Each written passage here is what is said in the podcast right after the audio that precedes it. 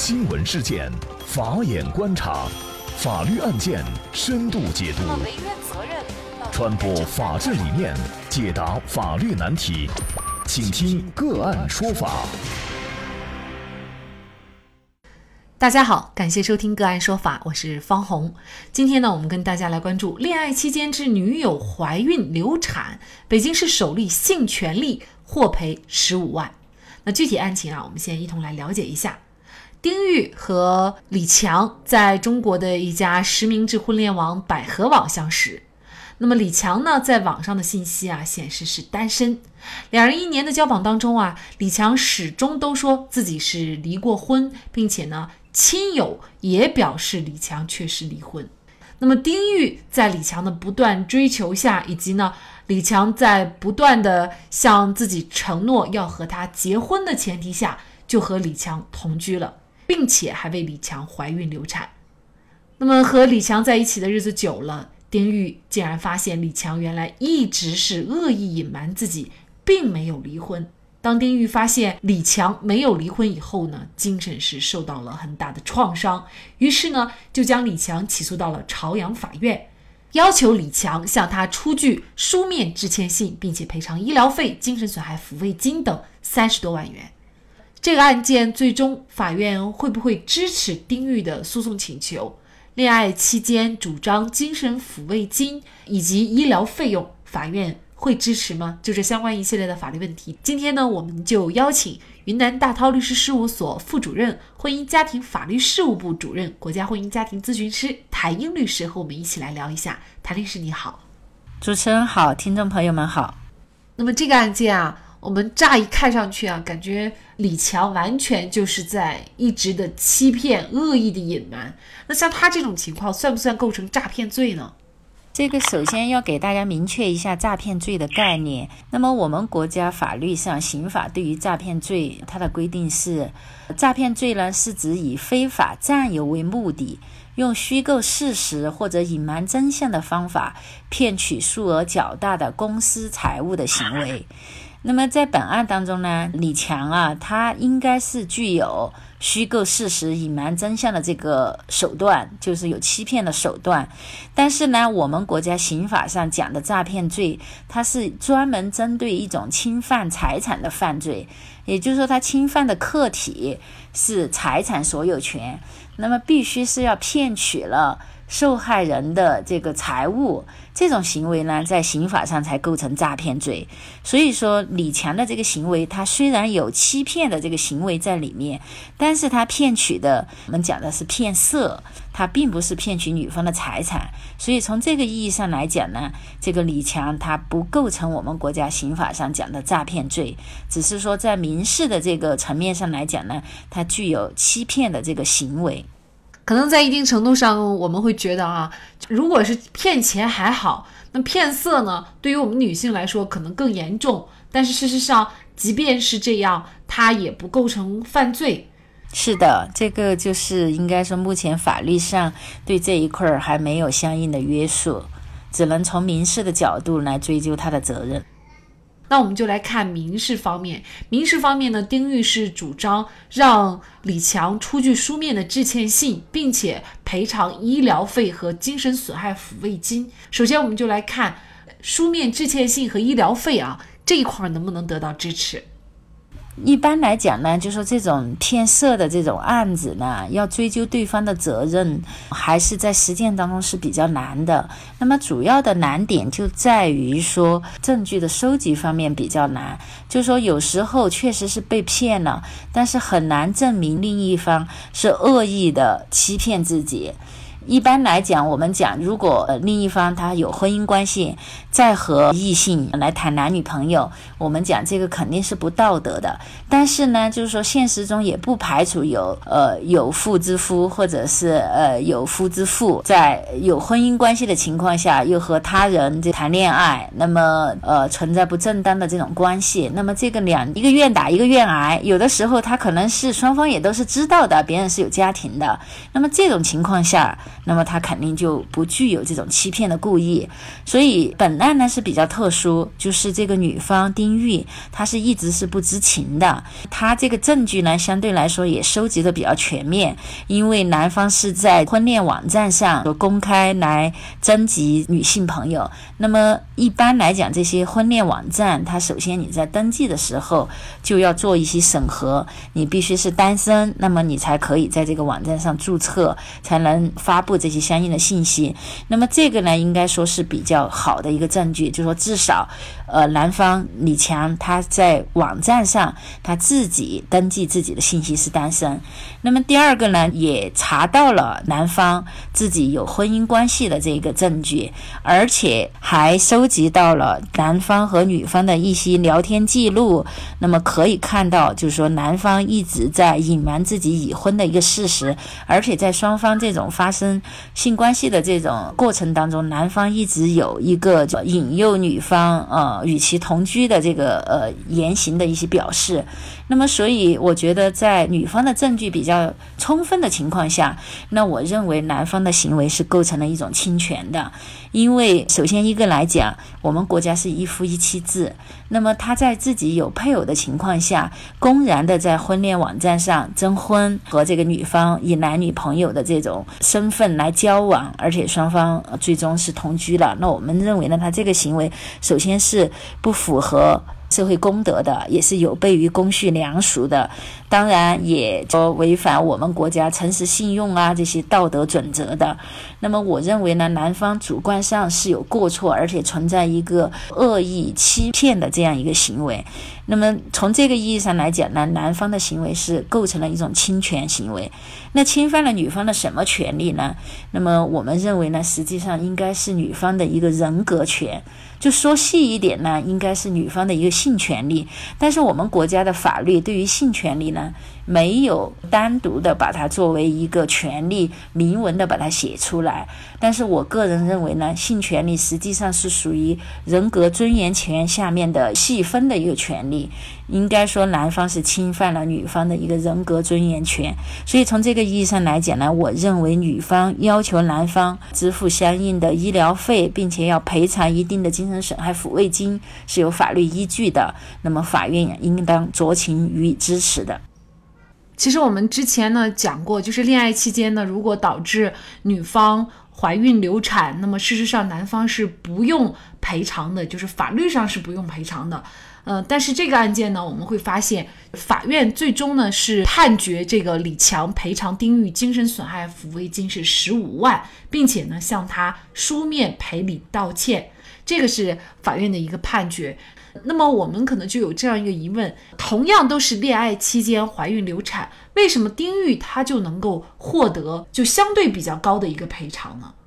如何证明？就是说，男方他是有一个欺骗的行为在里面。因为如果男方没有欺骗的行为的话，我们讲你双方谈恋爱、婚前同居，那么这个是你情我愿的事情，而且本来婚前的这个同居行为是不受法律保护的。那么，所以在这种情况下，如果证明不了男方有恶意欺骗的行为，那么他是不构成侵权的。因为按照我们国家民法的相应规定，要构成侵权的话，首先一点就是侵权人他主观上要有过错；第二个呢，他要实施了侵权的行为；第三个呢，就是他的侵权行为和损害后果之间是要有一定的因果关系的，要符合这样的一个条件，那么我们讲才形成一个法律上认可的一个侵权，才应当承担相应的赔偿责任。那么像呃刚才主持人讲的。就是说，如果呃两个人谈恋爱同居，但是呢男方没有恶意的欺骗行为的话，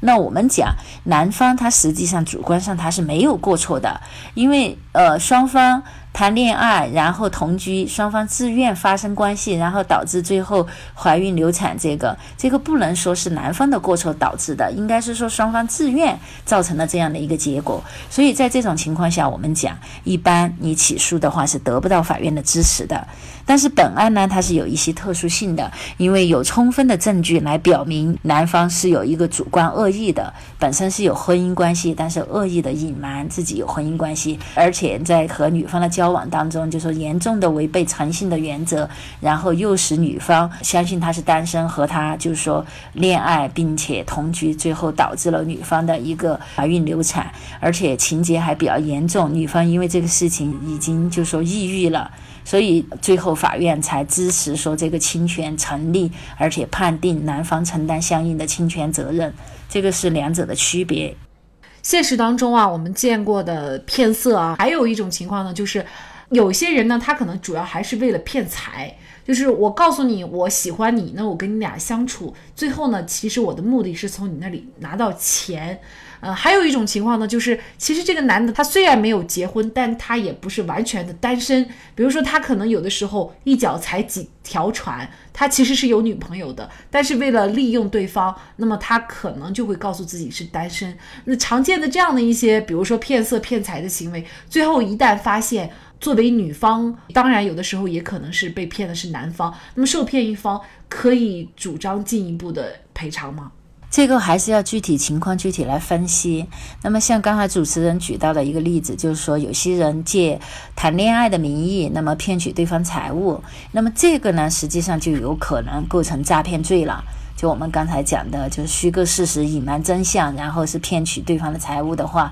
达到一定数额的话。那么这个可以就是说追究他诈骗罪的刑事责任。发生这种情况呢，我觉得是可以及时报警的。那么另外主持人提到的一种情况，就是说他本身是有男女朋友，但是呢他脚踏几只船，又和另外的人交往。那么这个呢，我们讲实际上他应该就是一个道德层面的问题，因为他和他的女朋友也好，男朋友也好，那么他们没有结婚，那么他们的这种关系还不是一种法律上保护的一个婚姻。关系，那么在这个时候，实际上没有结婚的话，他实际上他要和其他人再来谈恋爱，这些我们仅仅来说，他是一个不道德的行为。那这个不道德行为还不足以说我们讲违反法律规定，所以在这种意义上来讲的话，他也不用承担相应的这个侵权责任。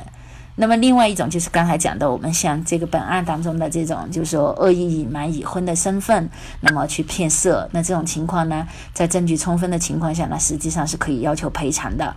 不管是哪一种方式呢，我们建议就是说，第一个要有证据的意识。就是说，双方交往的过程中，那么有一些微信的聊天记录，或者有一些相关的材料，那么都要注意一个收取、收集、保管，包括双方谈话的一些录音啊这些进行保管。第二个呢，我们还是就在多次倡导，就是说，尽量的呃，就是在婚前性行为这一块呢，还是尽量的慎重一些，一定要对这个人有一定的了解、知根知底之后，慎重考虑之后，再做出相应的决定，不要贸然。男的就进行婚前性行为，那么这种情况呢，最容易受伤的就是呃女性朋友了，因为到时候如果怀孕流产，那么对身体上这个伤害肯定是必然的，所以在这方面呢，还是要慎重一些。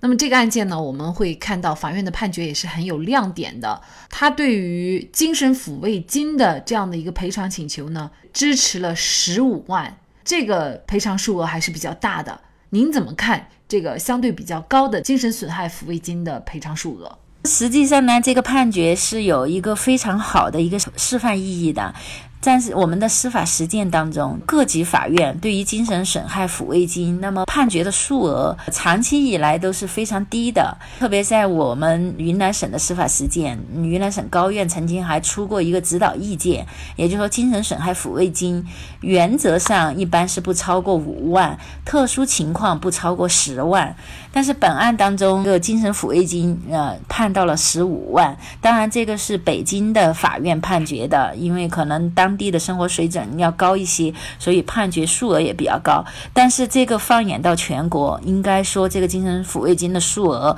都算是判得比较高的。那我认为呢，实际上这个事件来说，应该是一个比较好的一个引导意义的。我们也经常会觉得这个精神抚慰金。法院判决的过低，那么实际上是起不到对受害人的一个精神抚慰的作用的。所以我们也希望通过这个案件，能不能促使在司法实践中，根据具体的这个呃侵权行为的严重程度造成的损害后果，能够酌情的提高精神抚慰金的数额。那么，精神损害抚慰金，我们通常在什么情况下可以主张这个精神损害抚慰金呢？我们国家最高人民法院出台了一个司法解释，叫做《最高人民法院关于确定民事侵权精神损害赔偿责任若干问题的解释》。那么在这个呃司法解释当中呢，归纳起来呢，应该说是有以下五种情形，受害人是可以主张精神损害赔偿的。第一种情况就是自然人因生命权、健康权、身体权。姓名权、肖像权、名誉权、荣誉权、人格尊严权、人身自由权遭受非法侵害的，那么本案当中呢，实际上就是一个人格尊严权遭受非法侵害，呃，要求的精神损害赔偿。那么第二种情况就是违反社会公共利益、社会公德、侵害隐私或者其他人格利益的，那就是我们平常讲的隐私权。那么第三种情形呢，就是说非法使被监护人脱离监护，导致亲子关系或者近亲属间的亲属关系遭受严重侵害的。那么这种情况，也就是说我们经常讲的，比如说老人死了之后，也其中一个子女把老人埋葬了，然后但是不告诉其他的子女埋葬在哪里，那么这种就是我们讲的亲属关系遭受严重迫害的。那么这种呢是可以要求精神损害赔偿的。第四种呢，就是说在自然人死亡。之后，那么如果有下列侵权行为，比如说侵害了死者的姓名、肖像、名誉或者荣誉权的，或者就是非法披露呃死者的隐私啊，这些侵害死者隐私权的。还有一种就是损害死者的遗体、遗骨，呃，这些行为的。那么这种情况下呢，近亲属是可以提出精神损害赔偿的。第五种情形呢，就是具有人格象征意义的特定纪念物品，因侵权行为而永久性灭失或者毁损的。比如说，哎，被继承人遗留下来的一个非常有纪念价值的物品被他人损坏了，那么这种情况下，那么就可以要求精神损害呃赔偿来进行一定的弥补。所以按照法律规定呢，通常是就是上述五种情况是可以要求精神损害赔偿的。其实我觉得以爱情为名的。诈骗啊，有的时候当事人是最为迷惑的，也是最难分辨的，因为它其中呢是有了爱情的存在，然后很有可能啊就是迷失了双眼，然后上当受骗。所以恋爱中的男女呢，大家一定要擦亮眼睛，保持警惕。好，那么在这里呢，也再一次的感谢云南大韬律师事务所婚姻家庭法律事务部主任谭英律师。那么大家如果想获得我们节目的图文资料，欢迎您关注“个案说法”的微信公众号，在历史消息当中就可以找到这期节目的全部图文资料。那么大家在生活工作当中遇到一些法律问题呢，也欢迎大家向我们进行咨询。您可以添加幺五九七四八二七四六七这部手机号码的微信号，就可以找到我们，他们都非常的资深、专业和负责任。感谢您的收听，我们下期节目再见。